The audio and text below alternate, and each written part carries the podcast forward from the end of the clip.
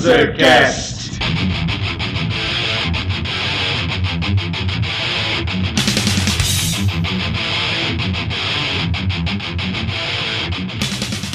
Saudações, mundrugos dispostos a ouvir essa bagaça! Eu sou Felipe Parra e esse é o Panzercast!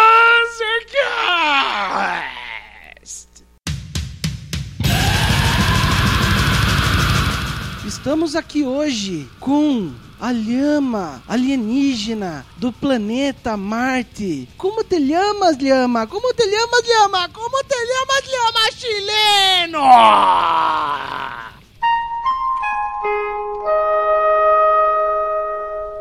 Pueblito, buenos dias. Em homenagem ao meu grande país, eu vou dizer uma coisa pra vocês só. Ti, ti, ti, le, le, le, viva Chile. Viva Chile, merda! E como sempre, do meu lado, o primeiro e único, Barbado.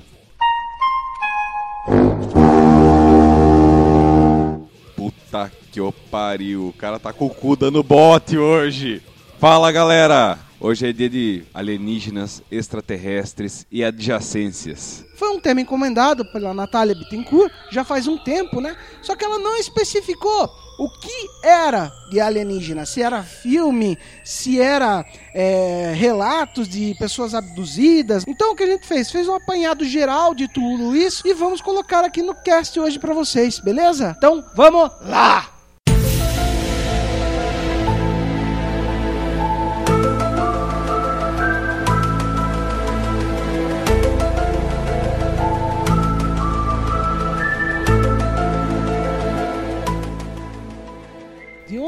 Essa palavra extraterrestre? Bom, ela é uma palavra mais genérica para delimitar tudo que vem do espaço. E além desse termo extraterrestre que define algo que vem de fora da Terra, é muito usado o termo alienígena, que nada mais é do que um outro jeito de falar estrangeiro. Espero que isso não seja um... uma cutucada em mim, né? Por favor, né? Até agora não era. Sinta-se cutucado.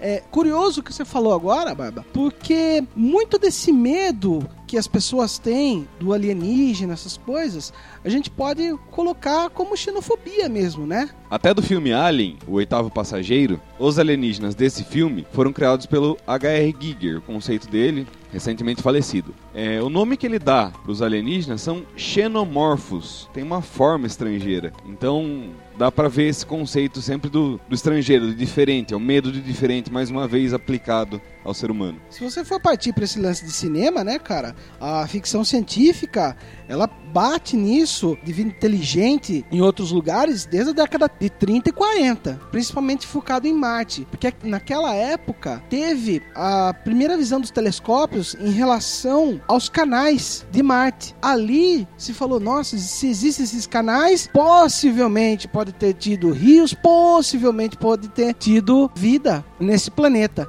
Então isso alimentou muito o imaginário daquele pessoal. E isso veio agravado também na década de 50. Se você pegar aí é, filmes como Guerra dos Mundos, Invasores de Marte, Invasion of the Body Snatcher, O Dia em que a Terra Parou, tudo isso é essa coisa do medo em relação ao extraterrestre, ao alienígena, que estava muito atrelado à Guerra Fria nessa época, porque o alienígena ele é uma representação do diferente. E nada mais diferente para a cultura ocidental capitalista do que o comunismo oriental russo. Esse medo vermelho ficou muito instalado na cabeça dessa sociedade dessa época. E esses filmes eles vieram a incrementar esse imaginário do medo vermelho. Eu acho que a gente poderia até voltar um pouquinho, é, não nos anos 50, mas nos anos 40, principalmente por causa da Segunda Guerra Mundial. Toda a capa de gibi, que era a favor aos Estados Unidos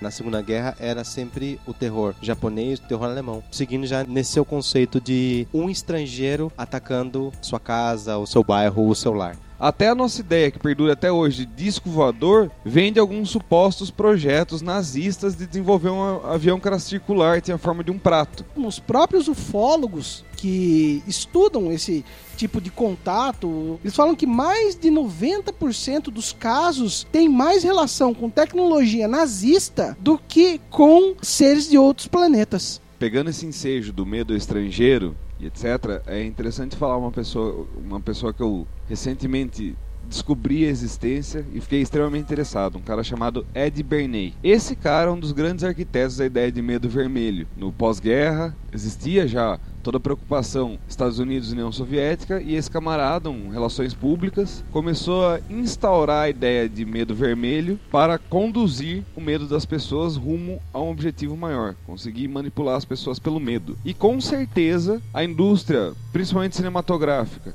de alienígenas ajuda a forçar esse medo condutor. Se vocês repararem, sempre alienígenas vêm com a ideia comunista. Eles não vêm para disputar partido, etc. É sempre o todo. A sociedade deles como um todo vem aqui para invadir, para transformar num estado comunista. Só que aí que tá. A gente tem esse medo porque a gente toma por base nós, que somos seres humanos, de repente do que a gente faria com uma civilização menos avançada.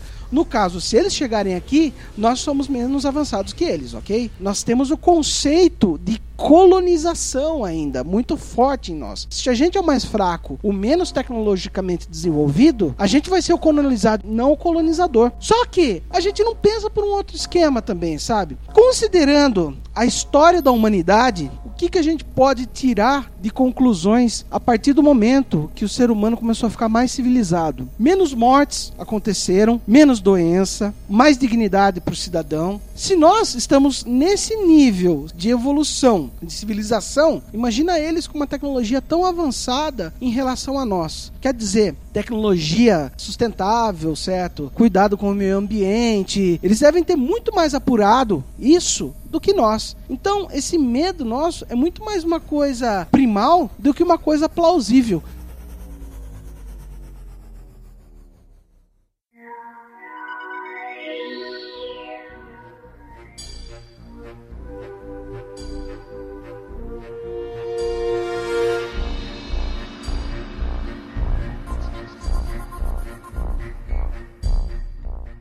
Aproveitando para dar referência midiática da coisa, uma série que nesse tema, para quem se interessa, é obrigatória, Arquivo X. Arquivo X tem uma abordagem extremamente interessante, porque no decorrer da mitologia da série, você vê que não são os alienígenas querendo meter o pé, e sim um grupo de humanos que quer aproveitar aquela tecnologia para controlar o resto da humanidade, quer usar aquela vantagem estratégica. A gente pode ver isso no Distrito 9 do Peter Jackson, que é uma, vamos dizer assim, subversão desse medo alienígena, né? Os alienígenas vieram vieram aqui passaram com puta de um perrengue, formando favelas lá na África. E os próprios traficantes de armas queriam as armas e a tecnologia que eles utilizavam para ter mais poder e Distrito 9 também é interessante por outra coisa. Ele é uma metáfora ao apartheid, porque a nave alienígena cai justamente na África do Sul. Agora, imagina tendo esse problema gigantesco de apartheid. Vem essa putaria de alienígena ainda, é mais uma raça para ser segregada. Velho, tinha que ter oito calçadas para cada etnia caminhar. E outra coisa dessa, dessa ideia de explorar a tecnologia, um dos casos mais famosos para os ufólogos, caso Roswell, aconteceu no Novo México, dos Estados Unidos, em 1947, é muito difundida a ideia de que o, o governo americano teria capturado a nave e os alienígenas e usado isso para desenvolver toda a tecnologia que ele desenvolveu no decorrer da Guerra Fria nos próximos anos.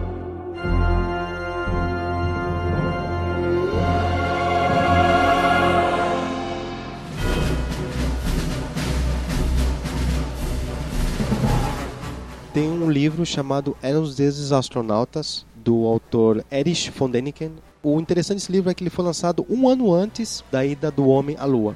E ele foca muito nisso do alien ser avançado e ter vindo à Terra e ter feito alguns marcos. O livro dá a entender que a Terra era mais como um laboratório dos alienígenas. E por isso o nome do livro, porque quando eles vieram aqui começaram a trazer essa tecnologia e revolucionar as civilizações originais, eles eram tidos como deuses. Isso aí para quem acompanha History Channel é o que dá base para aquele alienígenas do passado e outras adjacências do gênero. Por sinal, Eric von Daniken sempre aparece lá no seu oi. Não só ele aparece por lá, como aparece no Brasil. Em 2013, ele veio é, fazer uma entrevista no Jô Soares e, e, em 2015 ele vai vir fazer algumas palestras no Brasil. Agora você pode perguntar para nós, mas e aí? Vocês acreditam ou não que tenham uma forma de vida alienígena? Sim, eu acredito. Só que tem um grande problema, sabe? As pessoas que são muito fanáticas pela ufologia, parece que tem uma falta de conhecimento básico de ciência, sabe? Se você vê qualquer documentário do Carl Sagan ou do Neil Tyson, você começa a ver que o universo tem tantos elementos por que a gente só pensa em formas de vida baseada em carbono, com espinha e cérebro, com cabeça, com tronco, com membros, enfim, parecida com nós? Se existe já tantas coisas no universo que a gente não conhece, esse alienígena ele pode ser constituído de outros elementos e de outras formas, correto? De repente, um alienígena pode ser feito de matéria escura. Então, fica uma coisa meio estranha, meio simplista até por parte das pessoas que acham que o alienígena tem que respirar oxigênio, tem que ter dois olhos, tem que ter uma boca, tem que ter uma cabeça. Eu sou da seguinte opinião. Eu ouço muito o que Dona diz pra mim. Ela diz pra mim o seguinte: Eu não creio em las brujas, pero que las hay, las hay.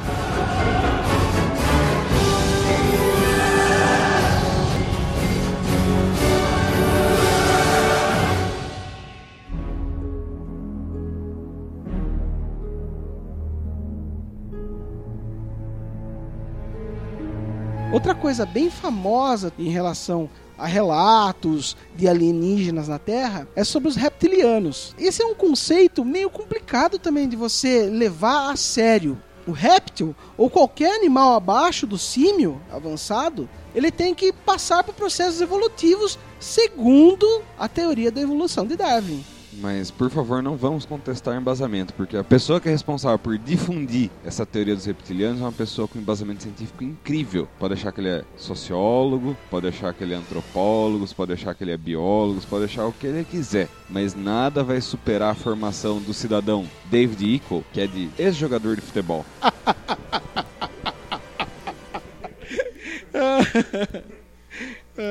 De repente isso aí era um marketing para aquele seriado antigo, né? Ver a vingança final. Excelentíssimo. Quando você vê o pessoal rasgando o rosto, mostrando aquela parte verde. Sem contar, a gente vemos o nosso querido Freddy Krueger ali participando. Aproveitando esse ensejo de reptiliano e forma de vida parecida com a nossa, tava quieto até agora, deixa eu dar minha opinião a respeito. A gente sempre pensa numa forma de vida primata. Mas porra, largue mão de ser ignorante. Na própria Terra tem uma diversidade incrível de vida. Por que você pensa tem que ser baseado no, no nosso grupo, assim, no grupo primata da coisa? É, eu lembro de quando eu tive matéria de antropologia e minha professora estava falando do quão plausível seria um planeta onde existissem os Thundercats. Porque a ideia de felino sendo o mais possível dentre as formas de vida da Terra para evoluir para uma forma com um raciocínio avançado como o nosso é a mais coerente, porque tanto o primata quanto o felino, além do fato de serem mamífero e toda uma estrutura biológica que permite uma evolução, os dois, por usarem o espaço tridimensional, desenvolvem o cérebro com isso. Em resumo, então, chupa chacal esse miano.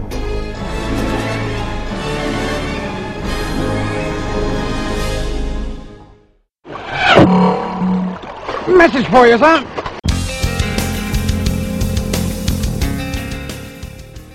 Antes que o gordo pegue o microfone da minha mão, eu vou já falar sobre os nossos contatos na internet. facebook.com barra PZCast, pzcast.blogspot.com.br, o nosso e-mail pzcast.gmail.com e o nosso Twitter. Você pode achar como arroba PZCast. Gorduba, quer o microfone? Olé!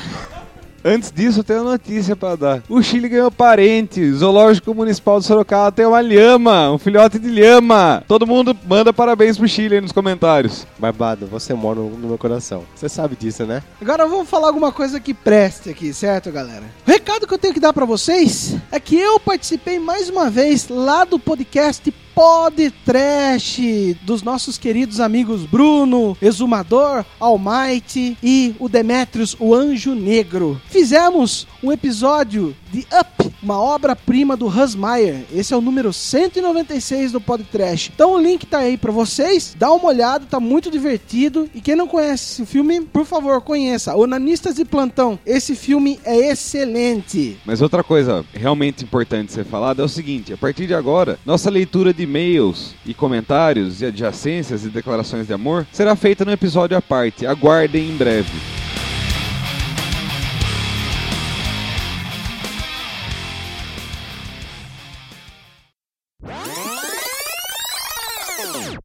Que pariu, viu? Tem que esperar certas lhamas digitarem. Imaginem como deve ser pra digitar com casco em vez de mão, né? Chileno na pinga com limão. Listerine essas horas.